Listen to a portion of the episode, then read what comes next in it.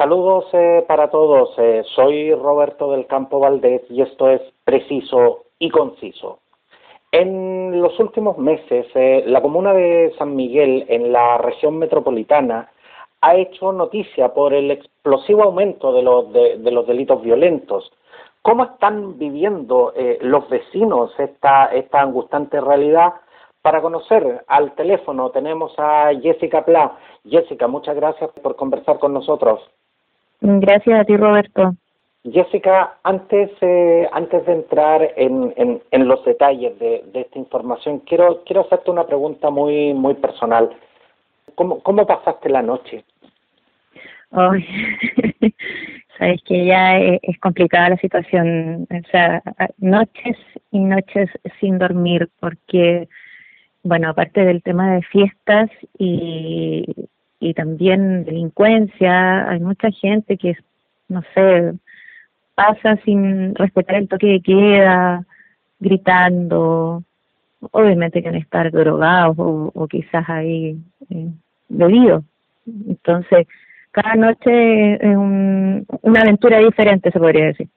Jessica, cuando, cuando señalas que, que hay fiestas, eh, eh, ¿te refieres a fiestas en, en, en domicilios particulares, en departamentos o en, o, en algún tipo de local comercial? Eh, sí, en domicilios particulares. ¿Y qué, y qué, y, qué es lo que se qué es lo que se hace en, en, en estos casos? ¿Ustedes los vecinos están están denunciando? Sí, pero lamentablemente la eh, San Miguel tiene solo una comisaría y esa comisaría, mira, de hecho ya ahí está escuchando una alarma de, de casa, o sea, ese sonido es habitual acá, las alarmas, y lamentablemente eh, la comisaría ya no da abasto. Es una sola comisaría que hay en la comuna y por la densidad demográfica que tenemos no, no alcanzan a llegar. ¿Y se, le, ¿Y se les da alguna explicación o simplemente la, la, la policía no llega?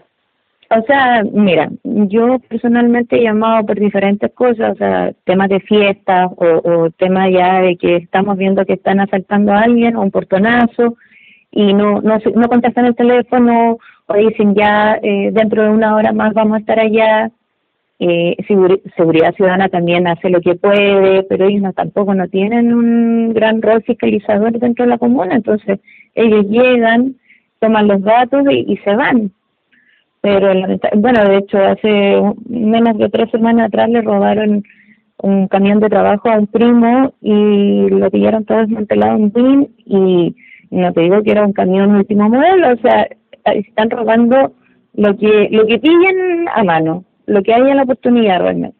Y, y en estos momentos, Jessica, eh, ¿qué es qué es lo que más se percibe eh, a simple vista, porque obviamente eh, la información de prensa que circula, los videos que circulan a través de redes sociales muestran hechos muy violentos. Desde la visión que, que, que, que tú tienes, ¿qué es lo que más se percibe justamente a simple vista? ¿Son eh, asaltos a personas, portonazos, hoy la realidad de, de las bandas de narcotráfico, por ejemplo? Mira, yo estoy acá justo, eh, se podría decir como en el patio trasero de San Miguel, que es desde departamental, eh, antes de llegar al valle, a cuadros de la Panamericana. Y lo que más hemos visto, bueno, yo llevo un año viviendo acá, pero dentro de seis meses atrás, son bandas que de jóvenes que andan en auto y ellos eh, nos ha tocado presenciar desde portonazo, eh, se bajan fácilmente, rompen el vidrio, roban radio. El fin de semana, el mismo sábado, le robaron el auto a una vecina. Entonces, eh, porque tienen facilidad de salir hacia Panamericana. Entonces no tienen, a nadie. Una, una buena ruta de escape. Tienen una buena ruta de escape, entonces ellos eh, andan recorriendo lo que se llaman acá las avenidas transversales, que son esta, la primera, la segunda, la tercera, entonces ellos andan recorriendo todo el día. De hecho, bueno, tú vienes acá al sector, le preguntas a la gente en los negocios, de hecho hasta un joven que anda vendiendo en un camión verdura, le robaron también, nos contaba el otro día, el banano con el dinero de, de la recaudación, él estando ahí mismo en el camión atendiendo, tienen una facilidad y una rapidez que de verdad que admirable. ¿Se, ¿Se, puede establecer, eh, Jessica, alguna hora del día en, en que estos eh, delitos se están realizando o, o, o, ya se pudiera hablar de que es durante todo el día? Mira, a, nosotros eh, nos ha tocado ver durante todo el día, pero y también en la noche. Antes del toque de queda nos vio hasta cómo le quitaban la moto a un repartidor de, de una pizzería. O sea, en la madrugada habían agarrado de, de agarrar a la gente que iba caminando hacia el metro, pero ahora como con el toque de queda, solamente alrededor de las 8 9 de la noche, ahí ya es como el movimiento que se ve más y bueno, y ves que pasan los los autos de, de policía, seguridad ciudadana, ahora pasan acá, pero porque esa es como la hora que se concentran ahora los, los delitos, ocho, nueve de la noche, pero durante el día fácilmente un personazo. Eh, ustedes eh, están están señalando de que no están contando con el apoyo eh, que, que, quisieran de parte de Seguridad Ciudadana y de parte de Carabineros de Chile. ¿Los vecinos se están organizando frente frente a esta realidad? Mira, yo te voy a te voy a dar como un ejemplo. Hace un mes atrás eh, una vecina llegó y bueno, nosotros viviendo en un, en un edificio, la vecina llegó, la venía siguiendo un, un auto, el auto pegó contra la reja y se metió a la fuerza y ahí ella empezó a gritar y ahí salimos todos los vecinos del departamento y bueno, algunos alrededor, los increpamos, pero no sé si fue por suerte que, que los tipos se fueron, gracias a Dios parece que no andaban con armas, pero ese es el nivel de, o sea, nosotros tenemos un botón de pánico, pero aparte de apretar el botón de pánico, de salir a mirar y todo, mucho no se puede hacer porque andan armados muchas veces, entonces tampoco uno no se va a poder exponer a que te, te vaya a llegar, no sé, un, un balazo o algo, o sea, nosotros vemos, activamos los botones de pánico, llamamos a carabineros, seguridad, pero más que eso, Estamos, estamos, estamos teniendo un, eh, un pequeño problema con la, con la llamada. Jessica, ¿te tenemos todavía? Aló. Aló, ya. Justo se cayó. Eh, Jessica, te, te perdimos por, por, por, unos breves instantes, pero, pero ya, te, ya, ya te recuperamos acá en el contacto. Eh, Jessica, otro, otra de las, eh, de las cosas que llama profundamente la atención es que San Miguel durante años fue, fue una comuna de, de lo que se pudiera considerar buen vivir, eh, una comuna tranquila. Eh, ¿cuánto, ¿Cuánto más patente en, en estos días se ha hecho la presencia eh, de bandas de narcotráfico? Lo que pasa es que uno no, eh, no puede tampoco, o sea, existen, existen y lamentablemente San Miguel, claro, como tú dices, se vendía como una comuna de buen vivir, estamos cerca de Santiago Centro, la zona que es como la zona más, eh, se podría decir, más bonita para vivir, que es el llano, que está cerca de la municipalidad, eso siempre se ha mantenido bien, pero lamentablemente eh, colindamos o tenemos vecinos como eh, poblaciones un poco complicadas, entonces y esas zonas de San Miguel que están eh, vecinas se han abandonado mucho. El sector que está ahora de Boga, que hoy día apareció en, en, en los matinales, que el sector de Ciudad del Niño hacia atrás, lamentablemente se pusieron a llenar de edificios, pero no hay otros servicios más que eso. O sea, eh, se ha llenado de edificios la comuna, pero como te comentaba, hace falta una comisaría, el tema de áreas verdes no existe acá en la comuna. Lamentablemente hay muy pocas áreas verdes. Se ha arreglado solamente lo que es ahí Gran Avenida, el sector El Llano, en Metro San Miguel. Pero estas zonas han estado muy abandonadas y lamentablemente el narcotráfico ha tomado quizás mayor fuerza y eh, de, de, llegar a estas partes que están, como, como yo digo, somos el patio trasero de la comuna, llegando aquí a los valles, está todo muy abandonado, hay edificios que han hecho bonitos, sí, pero en general no hay, mira, yo digo, yo vivo cerca de una cancha que tiene más de 50 años y es de tierra. Entonces, no hay un tema de decir, pucha, ser más amigable el entorno, solamente se han dedicado a construir, construir edificios, pero no hay otros servicios más que puedan ayudar a la comunidad a hacer deporte, a tener recreación y yo creo que eso lamentablemente ayuda a que lleguen estas bandas de narcotráfico o de delincuentes y que, y que se estén tomando la comuna.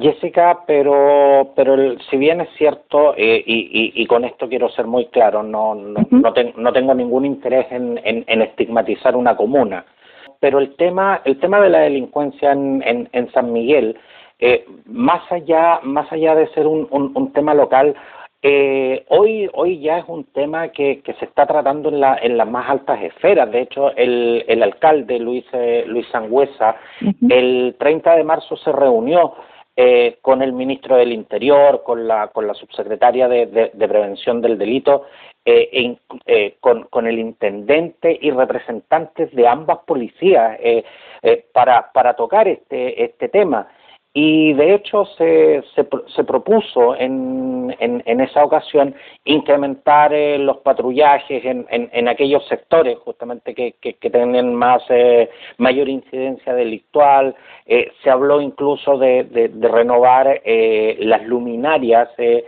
luminarias incluso con tecnología LED eh, para, para poder mejorar justamente la, iluminación de estos sectores.